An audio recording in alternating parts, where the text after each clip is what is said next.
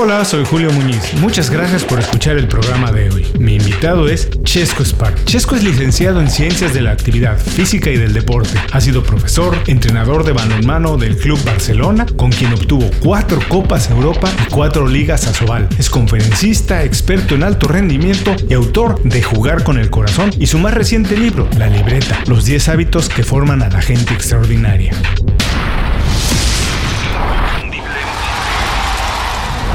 Esto es Inconfundiblemente.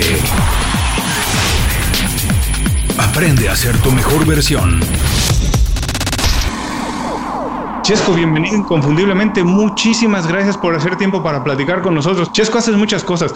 Entrenador, conferencista, experto en alto rendimiento. Pero cuando conoces a alguien por primera vez, que nunca antes lo has visto y te dice, Chesco, ¿a qué te dedicas? ¿Cómo te ganas la vida? ¿Cómo puedes explicarlo de la manera más sencilla para que todo el mundo lo entienda? Pues mira, en primer lugar, Julio, muchísimas gracias por haberme invitado a tu programa, a vuestro programa. Y esa respuesta eh, la respondo con una frase que me dijeron una vez y es que me dijeron, Chesco, la gente, cuando trabajamos contigo, tenemos ganas de hacer más cosas. Eres un inspirador.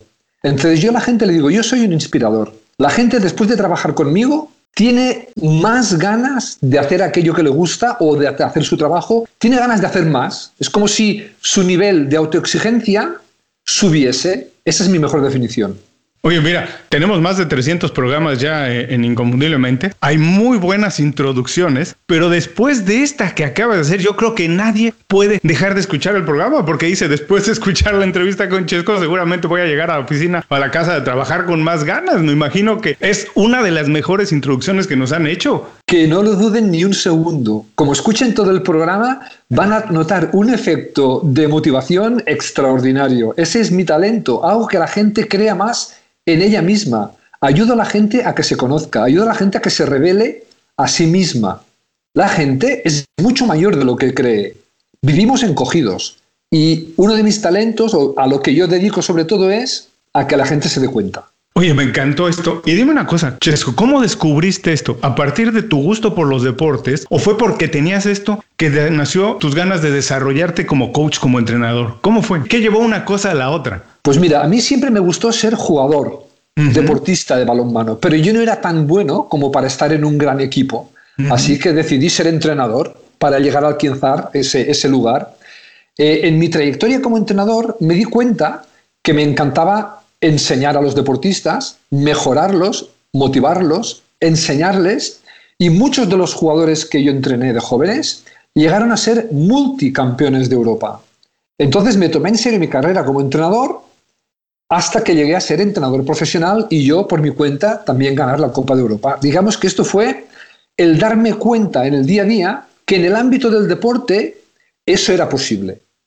Entonces hubo un momento, sé que tienes, eh, que de la gente que nos escucha hay grandes lectores y hay muchos libros por recomendar, pero hubo una vez un libro que se llama The Blue Ocean Strategy, la estrategia del océano azul, que me enseñó, en el cual me inspiré para abrir un mercado nuevo, un océano azul. Es decir, no tener solamente que competir con entrenadores de balonmano para entrenar equipos de balonmano, sino que mi acción sobre la gente podía ir más allá del deporte. Y ese libro me enseñó a que donde yo trabajaba con deportistas, podía trabajar con personas, con comerciales, con trabajadores. Donde yo trabajaba con entrenadores, podía trabajar con directivos, donde yo trabajaba con gente del balonmano, podía trabajar con gente de fútbol o de baloncesto o otros deportes. Y ese libro me explicó la manera de ampliar mi base y eso es lo que estoy haciendo en los 10, 12 últimos años. Me encanta porque además eso es algo de lo que hablamos mucho en Inconfundiblemente, que lo platicábamos antes de empezar la entrevista, Chesco, que muchas veces podemos utilizar experiencia de una industria o de una expertise, llevárnoslo a otra y ampliar las posibilidades. No sé si conoces el documental En búsqueda de la grandeza, lo acabo de ver hace unas pocas semanas y es también un poco entrevistas con grandes atletas, pero de esos enormes de, de la historia, Pelé, Jerry Rice, de ese tamaño de atletas, y hablan mucho de esto, de cómo ampliaron sus habilidades, no a partir nada más de las habilidades naturales que obviamente ya tenían para practicar un deporte, sino que practicar otros deportes, hacer otro tipo de lecturas, relacionarse con otras personas, los hizo mucho más grandes, no solo atletas, sino personas. Claro, fíjate una cosa, cuando en un ámbito de la vida, digamos en un ámbito de una empresa concreta o de un equipo deportivo, surge un problema, la solución a ese problema suele estar limitada por, diría, por los márgenes de solución que hay en ese ámbito. ¿no? Si una empresa tiene un problema, es porque dentro de su ámbito no lo puede solucionar. Mm. Es curioso que cuando esa empresa o ese empresario o ese, ese CEO ve ese problema en otro ámbito, puede ser el deportivo o de otra empresa, donde no existen los prejuicios que existen en su línea de negocio, ese problema puede ser solucionado de maneras diferentes que jamás se le hubiesen ocurrido por estar bloqueado precisamente por su entorno.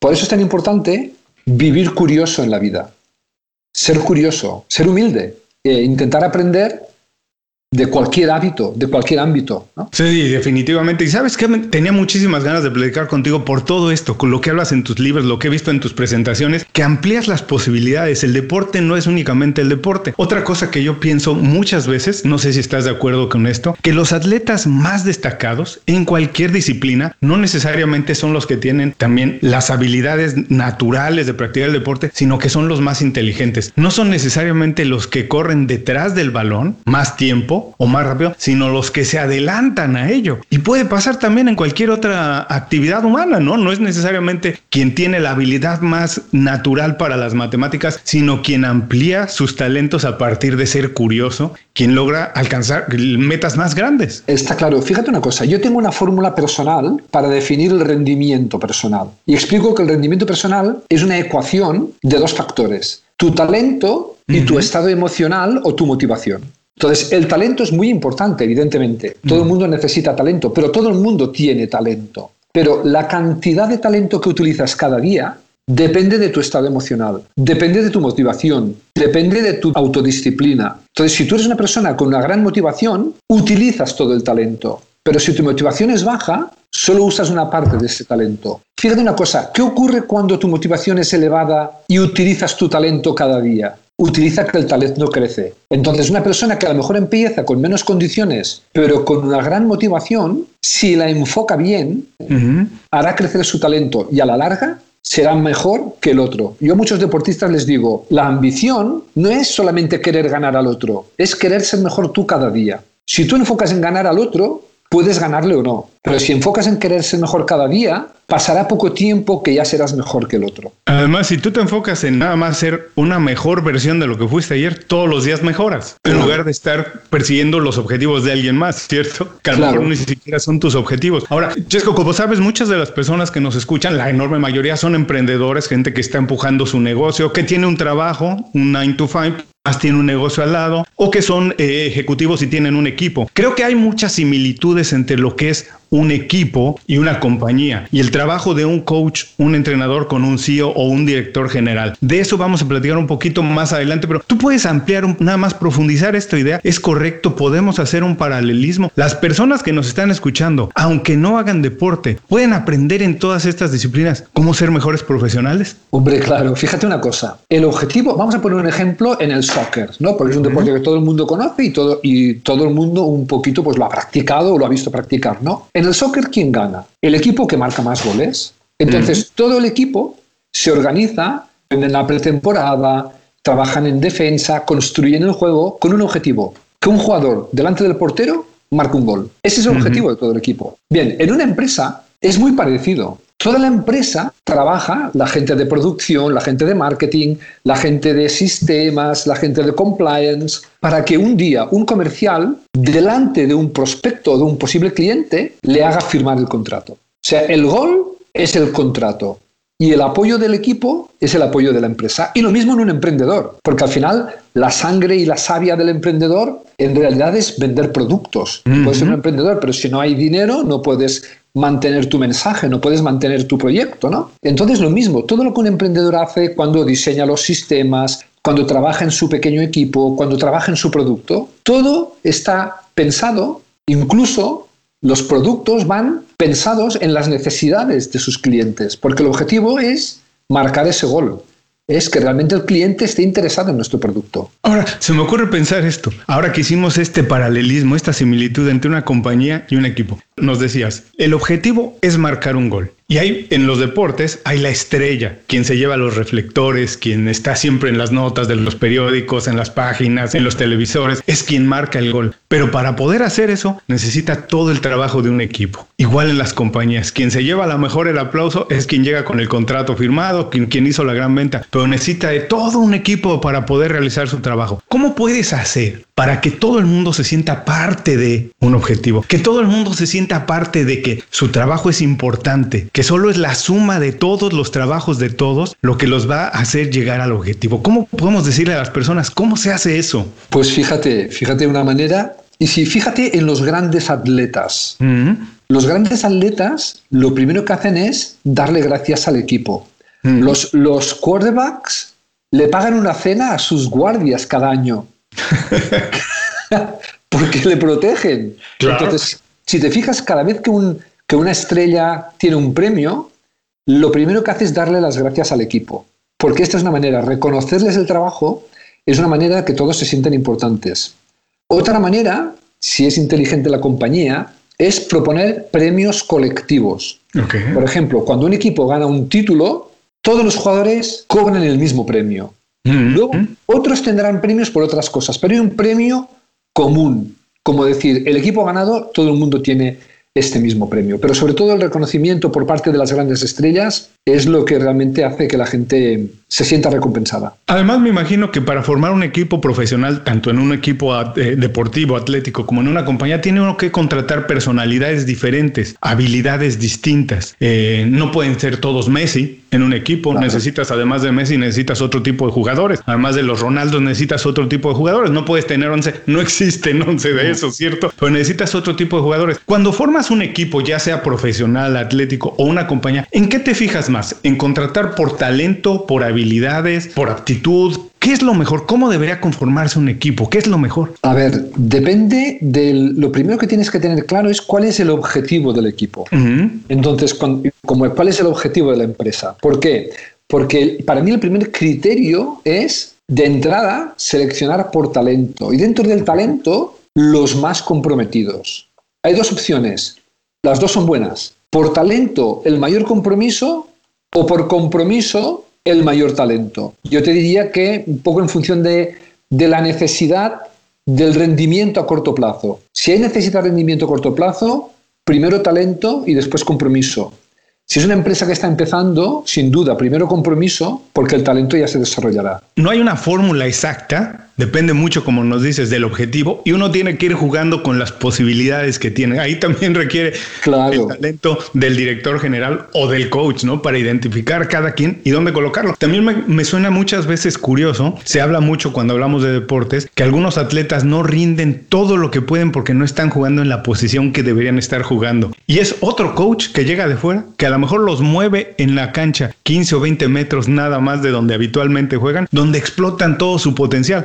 También ha pasado en las compañías, mueves a alguien de ventas a marketing y es ahí donde se vuelve loco y echa a andar la imaginación y viene con las estrategias que nunca nadie había podido crear. Claro, eso es cierto, eso, eso puede ocurrir. Quizá más fácil que ocurra en una empresa que en un equipo deportivo, porque los jugadores cuando llegan a su máximo rendimiento ya llegan por una serie de, te diría, de, habilidades ¿no? que tienen. Sin embargo, en una empresa eh, no, no, solo es posible, sino creo que es recomendable ocasionalmente rotar a personas de, situación, ah. porque un nuevo enfoque, una nueva idea que nunca ha sido explotada ni examinada, siempre es generadora de nuevas ideas. De nuevo, otro gran libro respecto a esto, El pensamiento lateral, de Edward de Bono, un libro donde te explica cómo generar ideas creativas con el pensamiento lateral, o Los seis sombreros para pensar, también del mismo gran creativo Edward de Bono. Chisco, hablábamos también un poco de lo que decías del compromiso de contratar a gente en primer criterio con talento, pero una vez que tienes personas con talento, perdón por ser tan repetitivo, pero en una compañía o en un equipo, tienes personas con talento, ¿qué marca la diferencia entre gente con talento de las superestrellas? ¿Cuál es la diferencia? Porque hay personas que dices, wow, tiene muchísimo talento y al final de los años crees que se desperdició el talento, que nunca alcanzó su máximo potencial. ¿Qué marca la diferencia eso? De un atleta o una persona, un profesional muy bueno, de las superestrellas, los que la rompen, los, los que parten el queso. Mira, te daría, creo, de entrada dos imprescindibles y, y muy, muy relacionadas. La primera es la capacidad de eliminar distracciones, la capacidad de enfocarte en aquello que es imprescindible, en lo más importante. Cuando un jugador empieza a tener demasiados compromisos fuera de lo que es el juego, empieza a dispersarse. Entonces, estar en el alto rendimiento implica un gran enfoque en aquello que te ha llevado allí, que es entrenar en llegar una hora antes de entrenar al entrenamiento, en prepararte para el entrenamiento, en cuando acaba el entrenamiento irte con los compañeros a tomar una cerveza. Eso, la capacidad de mantener en el enfoque de, como dice Stephen Covey, lo más importante es que lo más importante siempre sea lo más importante. Entonces, esa capacidad de no dispersarte es la primera, diría, habilidad que hay. La segunda es una habilidad colectiva. Y hay un reportaje que creo que todo el mundo ha visto últimamente, que es este reportaje sobre Michael Jordan, que, era como el último baile, una, una, estuvo en Netflix hace poco, donde la gente le criticaba por ese gran rigor que él tenía sobre sus compañeros. Bien, te voy a decir una diferencia entre un equipo campeón y un equipo multicampeón. Un equipo campeón es un equipo donde la accountability la mantiene el entrenador. El entrenador hold everyone accountable para ello. Los hace responsables. Exacto. En un supercampeón o en un multicampeón son los propios jugadores los que mantienen la accountability, sin la necesidad de que el entrenador sea. Y ese, eso es lo que Jordan estaba haciendo. Les estaba diciendo, Llevamos cinco anillos, el sexto es el más difícil. Cada uno de nosotros debe dar el máximo.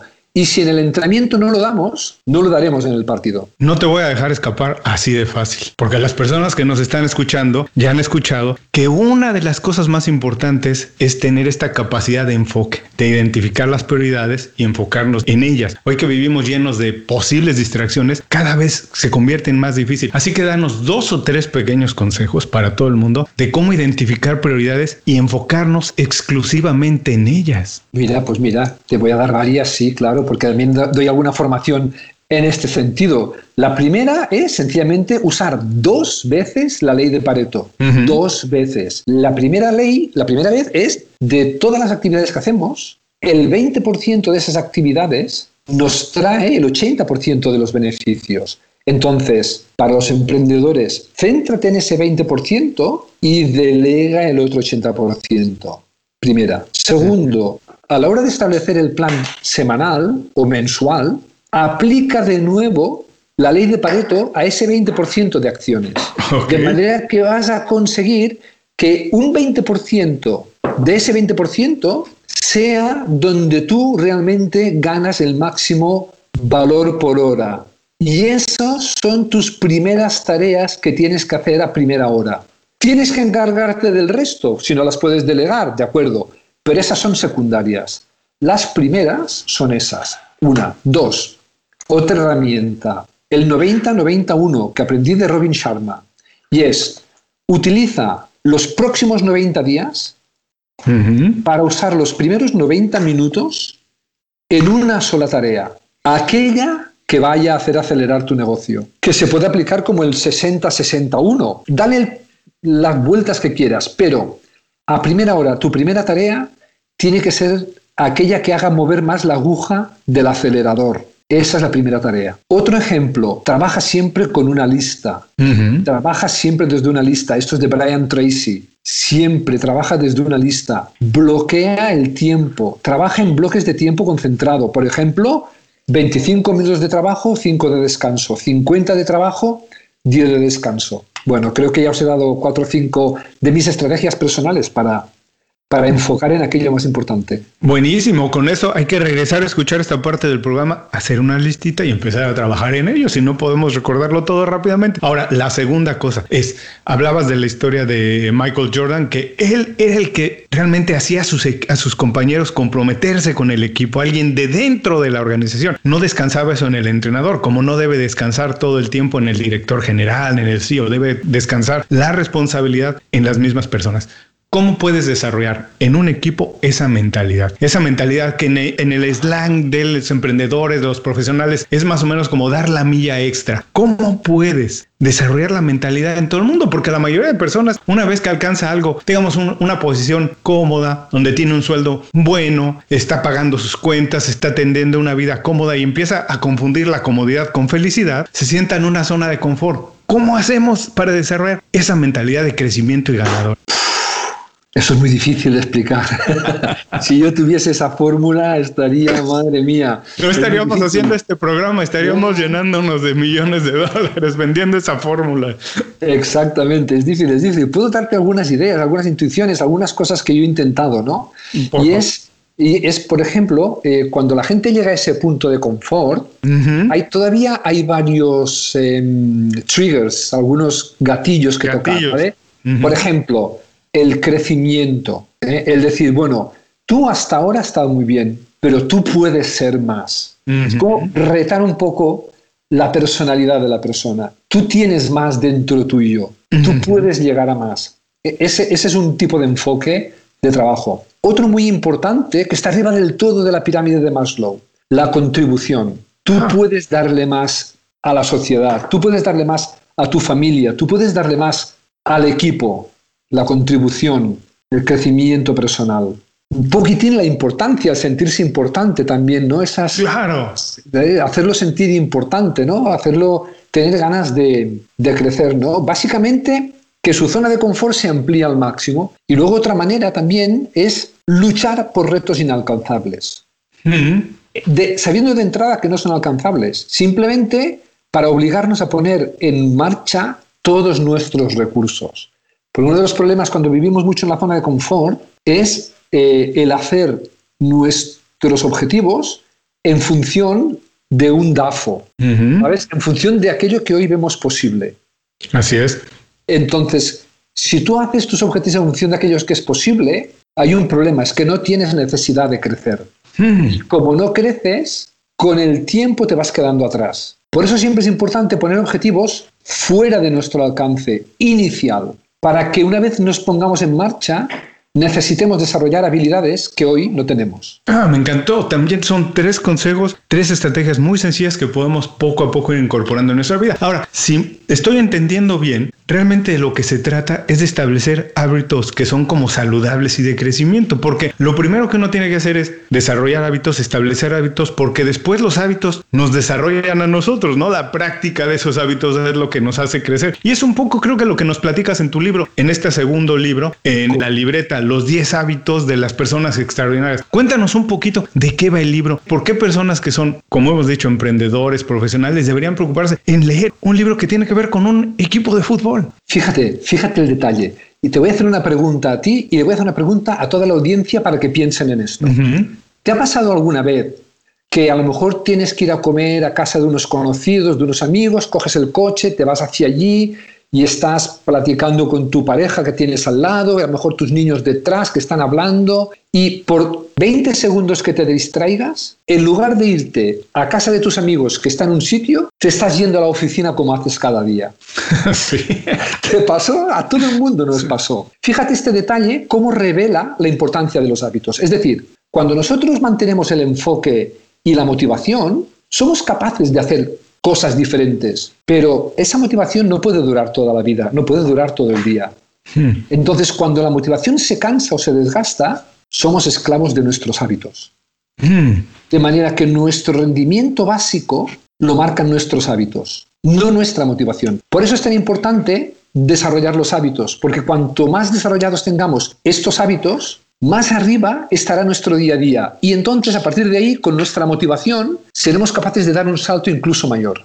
Esa es la importancia de los hábitos. Ahora, en el libro hablas de 10 hábitos. Cuando le decimos a alguna persona, oye, para cambiar, para conseguir logros, tienes que desarrollar 10 hábitos, suena como algo muy grande, algo imposible, y empieza uno como inmediatamente a rechazarlo. En realidad estamos Necesitamos desarrollar los 10 hábitos. ¿Hay alguno por el cual empezar y ese, en, digamos, en efecto dominó, desate el resto? Yo he leído muchas veces que la disciplina es el hábito de los hábitos. ¿O por dónde debería empezar? Digo, pues si mencionamos los 10, nos pasamos aquí dos horas y media más todavía, podríamos hacerlo, pero no creo que todo el mundo nos escuche. Pero ¿por dónde debería empezar todo el mundo? Pues por el primo hermano de la disciplina, que yo en el libro le llamo la automotivación. Es decir, todos los hábitos son importantes y todos debemos que llevar, pero hay uno que es el que te mantiene vivo cada día, que es la capacidad de motivarte a ti mismo, porque es estúpido, sobre todo para un emprendedor, esperar que venga alguien a motivarte, mm. porque no va a venir. Entonces, esa capacidad, claro, no, la gente no es que no estoy motivado, pues, pues, pues, ya te puedes aplicar, porque no va a venir nadie a. Entonces, ¿cuál es el objetivo en este caso? Hay, cada uno tenemos nuestra forma personal de motivarnos, cada uno, ¿vale? Pero hay que usarla. Y para mí hay una básica que es usar los pequeños errores o los pequeños fracasos no como algo que nos frene, sino como una palanca que nos active. En el libro, los jugadores hablan de esto, ¿no? ¿Qué es lo que les hace tener ganas de ir a entrenar? Pues su peor actuación, su mal partido, eso es lo que les da ganas. Si esta funciona, la automotivación es prima hermana de la disciplina para mí, si esta funciona, las demás van a venir. Ahora, te adelantaste un poquito mi segunda, a mí otra pregunta, pero de todas maneras tengo que hacerla porque me parece importante. Eh, ¿Es posible desarrollar la motivación o los hábitos de manera casi aislada o es necesaria tener o un coach o un mentor que nos haga este accountability partner, alguien que nos haga responsables. Es posible decir, bueno, yo lo hago solo, yo puedo, ahí más o menos me la voy pachangueando, campechaneando, o es necesario tener al lado a alguien que nos haga responsables. Mira, te contestaré muy directo. Con un coach lo harás antes y lo harás. Es decir, con un coach tú puedes instalar los hábitos en seis o nueve meses. Por tu cuenta puede que tardes años y el, coach te va a mantener enfocado. El, el, trabajo con un coach es muy importante. Todo el mundo que tiene un cargo o que tiene una responsabilidad debería tener un coach por una cosa que has dicho tú al principio del programa. El mundo nos distrae. Hoy en día hay una gran competición por nuestra atención y el coach te va a obligar a mantenerte responsable de aquello que tú querías. Así que, igual que los jugadores necesitan un entrenador, porque por su cuenta todo el mundo iría a la suya, o el día que no tuviesen ganas de ir a entrenar, pues a lo mejor no irían o acabarían antes del entrenamiento, el entrenador les hace ver su parte que está incompleta. Para mí, el trabajar con un coach es, para el alto rendimiento, imprescindible. Visita inconfundiblemente.com Descarga nuestras herramientas y aprende a ser tu mejor versión. Gracias por seguir con nosotros. Estoy platicando con Chesco Spark. Chesco, estamos entrando a la segunda parte de la entrevista. Como prometimos al inicio de ella, va a ser difícil que alguien no la escuche hasta el final porque nos has dejado muchas píldoras ahí de motivación, de cómo desarrollar hábitos, de cómo conseguir objetivos, al mismo tiempo que primero establecer los objetivos. Pero en esta segunda parte, lo que me gustaría hacer es entrar un poco más en los secretos, herramientas que tú, Chesco, utilizas, que has utilizado para poder desarrollar los hábitos que tienes, los logros que tienes. Y para empezar, me gustaría saber, tú, Chesco, ¿Qué hábito personal tienes que a lo mejor es el más el que te ha costado menos trabajo desarrollar, pero el que te ha dado más logros?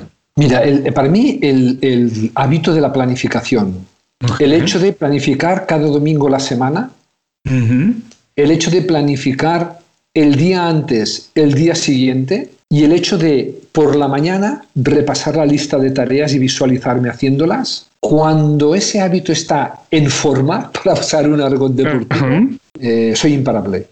Y yo creo que esto es muy importante. Tener, combinar la visión a largo plazo con el trabajo disciplinado diario. Y sabes qué, Chesco, yo muchos años he trabajado, trabajé para grandes compañías y me sorprendía que la mayoría de personas llega el día a la oficina, abre la computadora, abre su email y a partir de ahí planea el día. Entonces siempre está como en una actitud de reaccionar a lo que alguien le pide y nunca tiene objetivos que ellos planean. Y si desarrollas este hábito, como que siempre vas un paso adelante, como tú dices, no, voy a planear mi día, de tal a tal hora voy a contestar emails, de tal a tal hora voy a hacer X cosas y Z. Porque cuando algo es verdaderamente importante, nadie te envía un email, te llama por teléfono. Pero si uno reacciona todo el tiempo al email, siempre estás detrás. Ahora, esto no se lo voy a platicar a nadie, se queda entre nosotros. Nada más dime, ¿qué hábito no tienes, pero te gustaría tener y por qué? Ay, ¿qué hábito no tengo? Pues procuro mantenerlos todos, pero te diría una cosa, te diría que cuando fallo en este hábito me siento muy mal. Cuando este hábito no lo mantengo, eh, porque no, otra vez, como siempre, no, no siempre soy tan disciplinado como todo el mundo, ¿no? Pero cuando este hábito no lo tengo, me siento muy mal.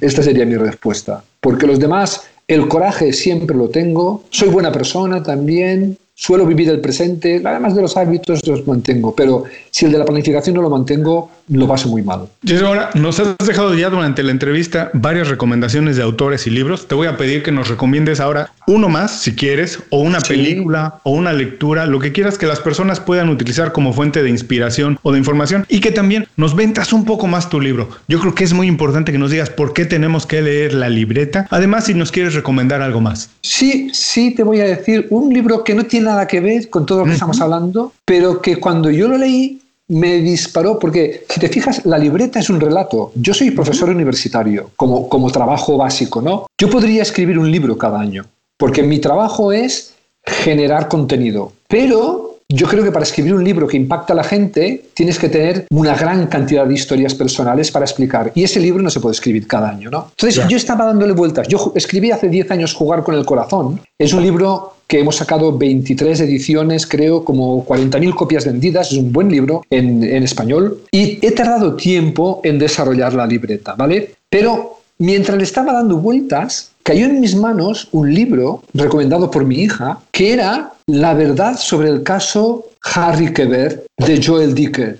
Que es un libro, no sé si habéis leído a Joel Dicker. No. Trepidante.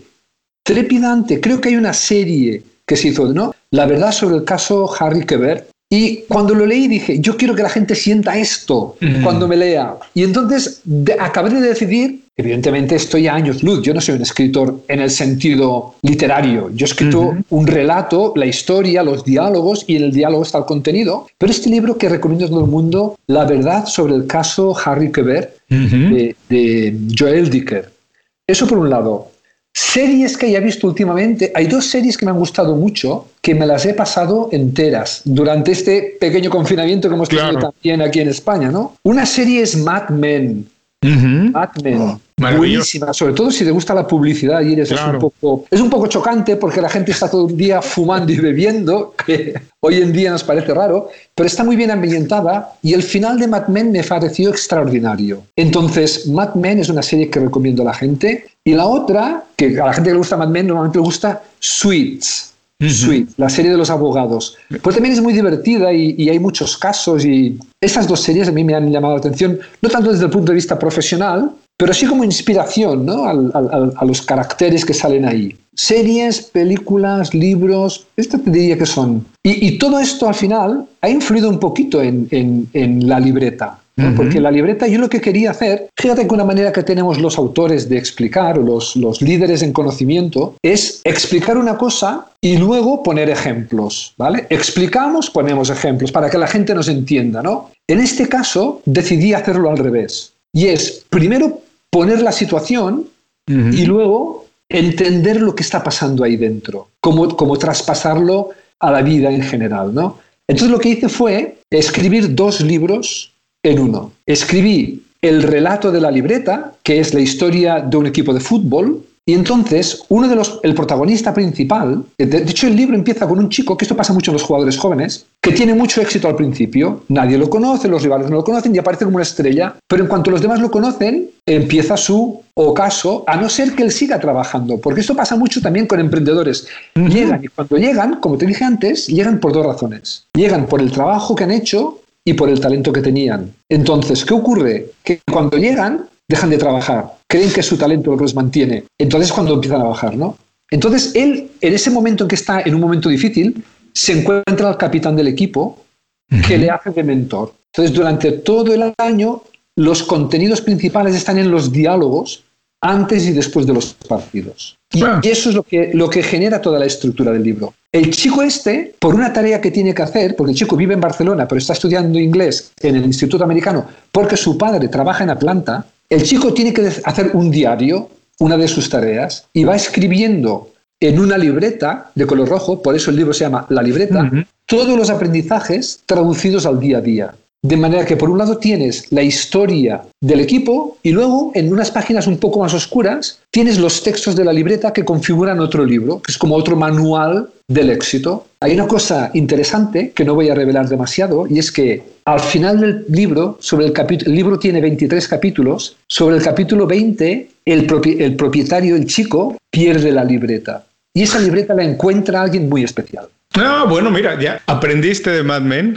sí, ahí está. Para dejarnos el, como se dice eh, en, el argot publicitario, el cliffhanger, el ganchito, para dejarnos atrapados. Pero además me encanta porque quien le gusta el deporte de alto rendimiento, quien le gusta el deporte, quien quiere mejorar sus hábitos, quien quiere aprender a desarrollar hábitos, debería leer la libreta. Porque además, como bien nos dijiste, está contado como una narración y a nosotros, a los humanos, a todas las personas, nos gusta aprender más a través de historias que únicamente de teorías muy, muy elaboradas. Las historias las recordamos y esas las vamos a poder hacer mucho más nuestras. Así que para todos les, les recuerdo que todas las recomendaciones que nos ha dejado Chesco estarán en las notas de este programa. Si ahora no pueden anotarlo, no se preocupen, regresen más tarde y ahí estarán las ligas directas a sus recomendaciones y también al libro, a donde lo puedan encontrar dependiendo de dónde nos estén escuchando. Se puede encontrar ya fácilmente en Amazon porque ya salió. Hay que tener un poco de paciencia porque hace una semana que salió y la primera edición está agotada ya. Ha tenido un éxito espectacular en España y están ya preparando la segunda edición, entonces que tengan un poco, pero es un libro tan interesante como que la primera edición se agotó en una semana y está en reimpresión ya. Bueno, felicidades, nos lo has vuelto a vender y estoy seguro que ya las personas deberán estar muy interesadas para escucharlo rápidamente. Chesco, ha sido muy divertido, por favor, por último, danos un buen consejo para que las personas se queden con él el resto del día y dinos dónde podemos saber más de tu trabajo, dónde podemos ver lo que estás haciendo, el contenido que estás generando, cómo podemos aprender más de eso. La, la mejor manera es seguirme por Instagram, estoy como Chesco Spar, seguirme por Twitter también, sobre todo Instagram, que es la red donde voy anunciando todas las cosas. Mi community manager es extraordinaria, así que ella os tendrá todo el mundo al día. Luego, hay, si son entrenadores, actualmente estamos eh, trabajando sobre un máster para entrenadores. Si nos está escuchando algún entrenador de deporte, tiene que visitar la web masterentrenadorpro.com masterentrenadorpro.com, porque estamos a punto de empezar un curso para entrenadores deportivos, sea cual sea el deporte. Y bien, insisto, las redes sociales es la manera más fácil. Eh, mi web, chescospar.net, estamos acabando de construirla, pero yo creo que lo más fácil es, como todo el mundo hoy en día tiene Instagram, seguirnos en Instagram y estará sin duda al día de todo lo que hacemos. No te voy a dejar escapar así de fácil. Danos un buen consejo. Un buen consejo. Vive curioso. Vive curioso en la vida. Intenta aprender de los demás. Intenta aprender de que cualquier situación te hable para ser capaz de mejorar tu trabajo. Esa es mi, mi recomendación de hoy en día. Chesco, muchísimas gracias por dedicarnos tiempo, compartirnos experiencias, ideas, punto de vista. Además, nos dejaste una lista de libros interminable que todos tenemos que ir a revisar, releer los que ya hayamos leído, pero vale mucho la pena. Te agradezco mucho, te mando un abrazo hasta Barcelona. Ojalá la próxima vez sea en persona. Si te gusta, nos tomaremos una cerveza o un vino, lo que sea, eh, y a seguir hablando de la vida, de los hábitos y de cómo conseguir los objetivos. Por supuesto, Julio. Un abrazo, un saludo para todos vuestros eh, oyentes y un abrazo para todos. Y a todos los que nos escuchan, con esto terminamos la entrevista con Chesco Spar. Les recuerdo que todos los consejos, así como los datos para ponerse en contacto con él, saber de su trabajo, lo que está publicando y además ir directamente a su libro, la libreta, los encontrarán en las notas de este programa. Antes de cerrar el programa, quiero pedirte dos favores. Primero, si algo te pareció interesante o motivador y conoces a alguien que se pueda beneficiar con esa información, comparte el programa con ellos. Eso nos ayuda a todos. A ti por fortalecer tu red de contactos, a ellos por recibir información útil y a mí porque más personas conocen inconfundiblemente. Segundo, suscribiéndote a nuestro boletín para recibir de manera gratuita información, recursos, consejos e inspiración para impulsar tu desarrollo profesional o crecer tu negocio. Recuerda que lo que importa no es tener un trabajo o un negocio que te dé para vivir, sino un estilo de vida donde crezca lo mejor de ti.